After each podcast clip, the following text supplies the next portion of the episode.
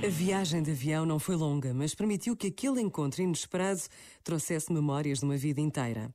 Partilharam histórias, viram fotografias antigas e recentes nos pequenos ecrãs dos telemóveis. Descobriram que tinham crescido na mesma cidade, andado na mesma escola. Falaram dos que já tinham partido e das crianças acabadas de nascer.